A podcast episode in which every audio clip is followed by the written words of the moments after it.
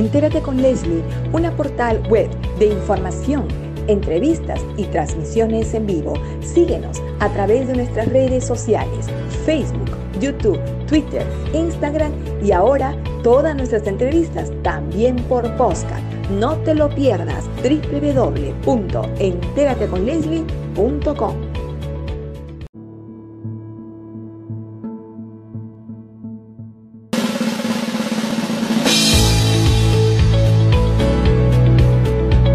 el programa que remece las redes sociales. Presentamos a nuestra conductora. Bienvenida, Leslie.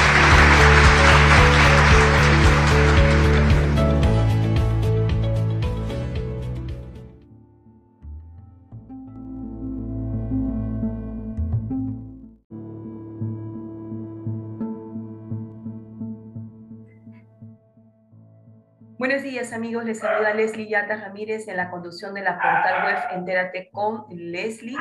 Estamos aquí eh, vía postcard con el doctor José Antonio Torres Iriarte, con quien vamos a conversar eh, dos temas de política internacional.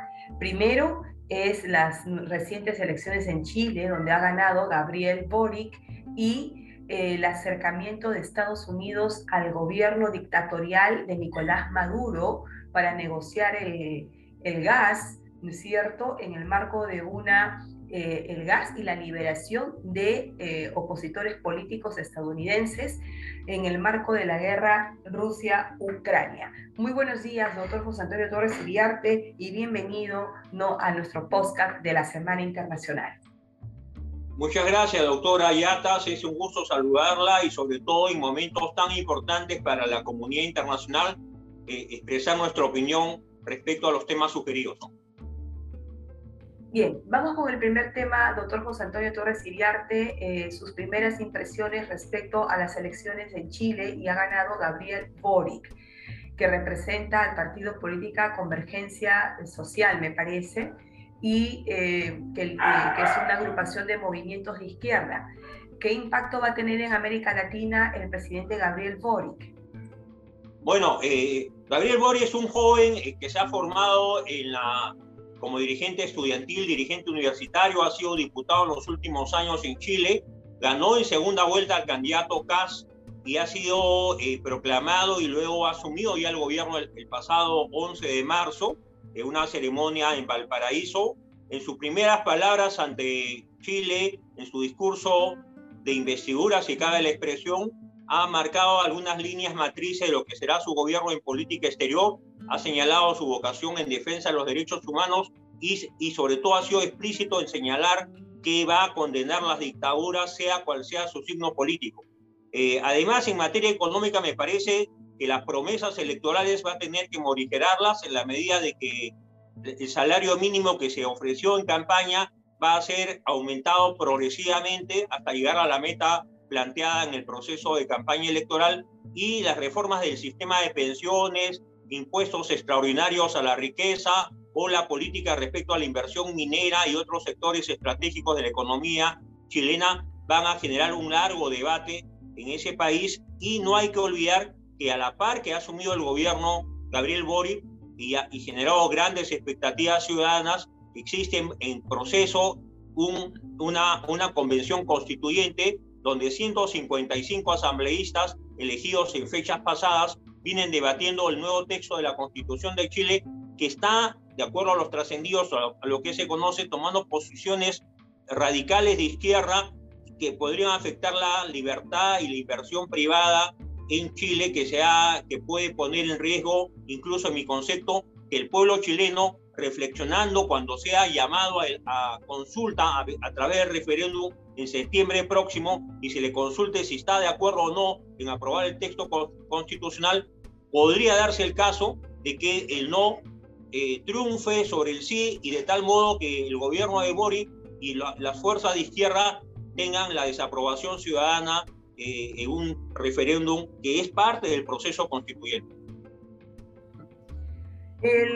se avisora que en su opinión si esta nuevas elecciones, este nuevo gobierno en Chile con Gabriel Boric va a entrar en coqueteos con Bolivia, eh, Nicaragua, Cuba, Argentina, Brasil, Perú, para estar dentro de esta red de lo que significa el nuevo socialismo de América Latina? Eh, mi, primera impresión es que Gabriel Borio va a tratar de desmarcarse del foro de Sao Paulo, del Grupo de Puebla, mantener una relación distante del gobierno de Nicaragua. No hay que olvidar que invitó a la transmisión de mando a Sergio Ramírez, un claro opositor del tirano Daniel Ortega, y que ha marcado algunos matices respecto a los gobiernos de Bolivia, eh, Venezuela y Cuba. Sin embargo, eh, creo que el liderazgo de izquierda que lo respalda, o la fuerza de izquierda que lo respalda, el Partido Comunista en, especial, va a inducirlo a que él tenga una posición más amigable con el Foro de Sao Paulo, el Grupo de Puebla y las dictaduras de América Latina. Creo que va a demostrar si realmente Boris es un líder, si él como jefe de Estado, como presidente de la República, marca una posición respecto a la política exterior de Chile hacia las dictaduras latinoamericanas. Ahora, en el tema de la, eh, de la invasión de Rusia a Ucrania, es claro que el presidente que ha asumido funciones en Chile ha condenado la invasión rusa y ha tomado posición, si cabe la palabra, por Occidente, por la OTAN y por los Estados Unidos.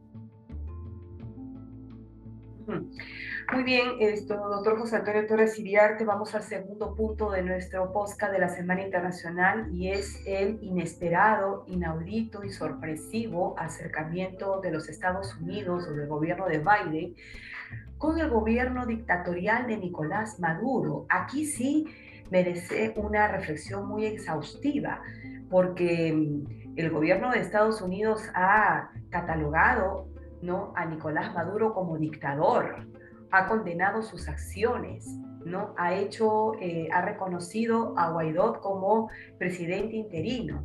Sin embargo, eh, con este acercamiento en el marco de la, del conflicto de Rusia y Ucrania, se acerca para negociar intereses de carácter económico, político, porque se ha liberado eh, inesperadamente a líderes o opositores estadounidenses si cabe el término. Sí, son ciudadanos norteamericanos que estaban privados de su libertad en territorio venezolano. La verdad que Biden ha demostrado que no está a la altura de las circunstancias, no es un líder y no tiene capacidad de liderazgo internacional. Eh, creo que la administración de la Casa Blanca, cuando ha viajado hasta Caracas a llegar a acuerdos mínimos con el gobierno eh, de Maduro, está demostrando falencias falta de consecuencia y sobre todo una línea política que no debe desnaturalizarse aún en circunstancias de guerra. Creo que la dictadura de Maduro ha violado derechos humanos, ha cometido delitos de lesa humanidad, está siendo investigado ante las cortes internacionales el gobierno de Maduro y me parece que hizo mal el gobierno eh, de la casa, eh, la, la administración de Biden visitar Caracas y buscar un acercamiento. Ahora, los primeros resultados han sido la liberación de algunos ciudadanos norteamericanos que estaban privados de su libertad y se habla de acuerdos mínimos respecto al abastecimiento eh, de petróleo y gas en especial por parte de, la, de Venezuela hacia Estados Unidos. Ese es un tema bastante discutible porque la capacidad operativa de PDVSA y la capacidad de producción diaria de barriles de petróleo ha declinado ostensiblemente. Venezuela llegó a producir por día más de 3 millones de barriles de petróleo Hoy, por la, mala gestión de Hugo Chávez y del chavismo de Maduro, solo produce algo más de 600 mil barriles de petróleo al día, sea la quinta parte, de tal modo que decir, conversamos con Caracas, conversamos con Maduro porque vamos a necesitar que nos provea de petróleo y, eso es, un, es un reviste carácter imperativo, yo no lo apruebo y creo que ha hecho mal Washington en acercarse a la dictadura de Maduro porque genera desazón en la oposición venezolana que dentro de Venezuela y en el exilio están batallando frontalmente contra la dictadura de Maduro en aras de alcanzar la libertad y la convocatoria de elecciones transparentes que pongan fin a, una, a un gobierno opresor que ya tiene más de 20 años en el poder. Este acercamiento va a traer, sin duda, secuelas políticas muy controversiales. Ya es controversial el hecho de que de manera sorpresiva eh, el gobierno de Biden mande a una delegación a Caracas, ¿no? Y esto se produce tras eh, la reunión de Estados Unidos, em, digamos, em, en el marco de, de que anunciara un paquete de sanciones contra el Kremlin y se prohibiera la importación de gas y petróleo ruso. Entonces, para Caracas, para Nicolás Maduro, el conflicto de Rusia y Ucrania es la oportunidad o el sol ¿no? que se le presenta en estos momentos a Nicolás para Maduro para poder de alguna manera tener mejores condiciones económicas. Y para Biden estaría representando un acto de desesperación políticamente, una aberración que juxtapone su interés geopolítico económico en el mundo antes que la fricción de personas que han salido del territorio venezolano pidiendo refugio, ¿no? y a sabiendas que en ese país no se administra bajo ningún contexto la democracia, sino la dictadura.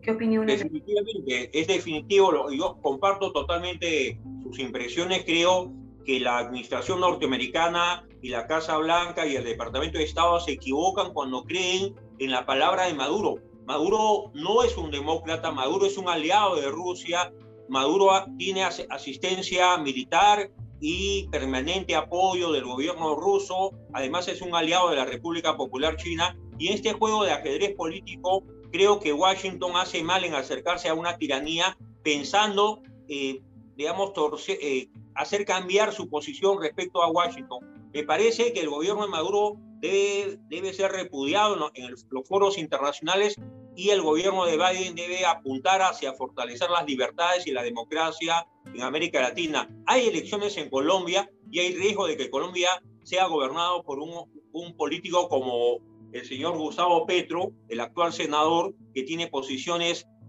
de filo chavista, filo castrista. ¿no? Lo propio ocurre en el Brasil, hay elecciones en octubre, probablemente el candidato del Partido de los Trabajadores sea Lula, y pueda eh, volver al gobierno luego de los graves hechos de corrupción en los que estuvo comprometido el Partido de los Trabajadores, Odres y el propio presidente Lula. Entonces creo que Washington no debe tener un doble discurso la guerra no justifica nada. Creo que la capacidad de producción de petróleo de la economía norteamericana y los socios comerciales que tiene el mundo son suficientemente solventes como para proveer de petróleo a Norteamérica y Estados Unidos sin necesidad de acercarse a Caracas. Muchísimas gracias, doctor José Antonio Torres Iriartes. Ha sido con nosotros eh, el especialista en relaciones internacionales, comentando dos grandes temas de envergadura mundial. El acercamiento del gobierno Biden con el gobierno dictatorial de Nicolás Maduro en el marco de, del conflicto Rusia y Ucrania y su controversial... Eh, digamos, liberación de ciudadanos norteamericanos, ¿no? Y a cambio de qué. Y lo otro es eh, la expectativa que aún eh, genera y que lo podemos dejar todavía en este marco de expectativa, porque recién comienza el gobierno de Gabriel Boric en Chile. Vamos a ver si marca la distancia con el llamado o mal llamado nuevo socialismo en América Latina, porque en realidad es una forma del comunismo, ¿o no, doctor? No, totalmente. Creo que ahí vale una precisión.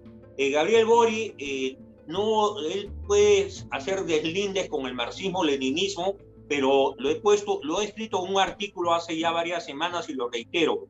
¿no? El gran riesgo de Bori, como en su momento fue el riesgo que tuvo que asumir Salvador Allende en los años 70, es ser guiado y ser llevado de la mano por el Partido Comunista Chileno y por el castrismo y por las fuerzas más radicales de la izquierda chilena. Si él encuentra el punto de convergencia para ser el estadista y ser el moderador del debate político en Chile y sienta posición alejada de los extremismos, creo que puede ser un gobierno viable. De lo contrario, todas las expectativas que están cifradas en él van a caer en saco roto y sobre todo su liderazgo se va a desdibujar de manera acelerada. La primera etapa de la Convención Constituyente y el referéndum de septiembre será una prueba crucial de un político que está aprendiendo a gobernar un país convulso como es Chile en ese momento.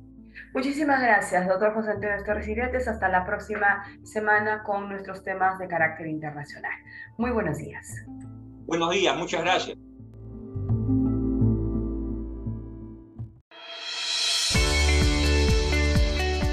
No te muevas de la sintonía de Entérate con Leslie. Regresamos en breve.